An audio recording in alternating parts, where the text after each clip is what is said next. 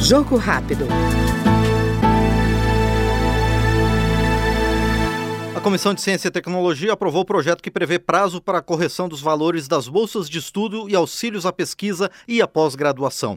Segundo o relator da proposta no colegiado, o deputado Merlon Solano, do PT do Piauí, o objetivo é estimular a qualificação de recursos humanos para ministrar aulas no ensino superior e incentivar a pesquisa por meio de bolsa de estudos, com valores corrigidos pela inflação, no máximo a cada dois anos. Estes recursos estão congelados desde 2013 Portanto, não há nenhum mecanismo legal que imponha ao governo federal a obrigação de atualizar periodicamente o valor dessas bolsas, o que repercute negativamente, é, desincentivando o, o auxílio à pesquisa, ao estudo e à pós-graduação.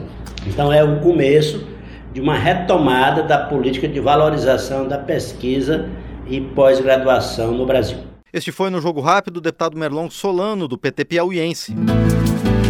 Jogo Rápido.